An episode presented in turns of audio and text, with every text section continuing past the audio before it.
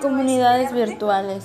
¿Qué son? Es un grupo de gente con objetivos comunes que usan una misma forma de comunicación para interactuar entre ellos en un entorno online.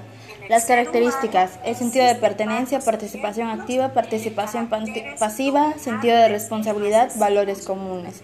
Ventajas. Las ventajas es que podemos ayudar a compartir información, permite la recolecta de información, permite intercambiarla a través de una comunidad virtual, puede ser de ámbito cuantitativo o cualitativo. El presupuesto para hacer una investigación dentro de las comunidades virtuales es menor. El presupuesto que se ahorra puede emplearse para generar nuevas estrategias para la marca. Las ventajas.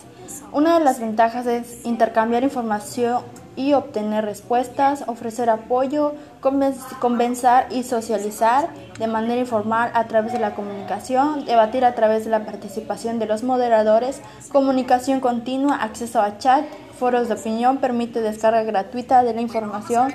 Las desventajas, eh, pornografías, eh, ayuda de web fantasmas, pago de cuotas de ingresos, estafas online, vulnerabilidad de la seguridad.